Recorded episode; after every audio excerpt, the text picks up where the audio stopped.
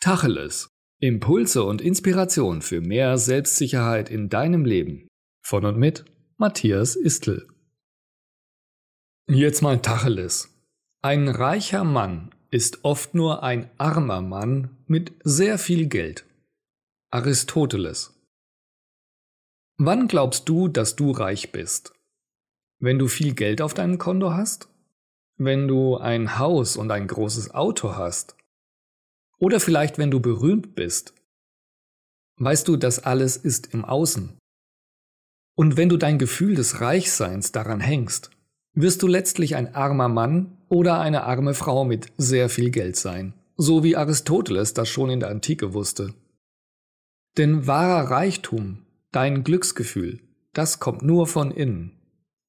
Es spielt keine Rolle, wie viel Vermögen du um dich herum ansammelst, solange du innerlich leer und arm bist. Fülle dich selbst mit all den Dingen, die dir gut tun, mit denen du deinen inneren Reichtum vermehrst. Jeden Tag. Am besten fängst du heute damit an.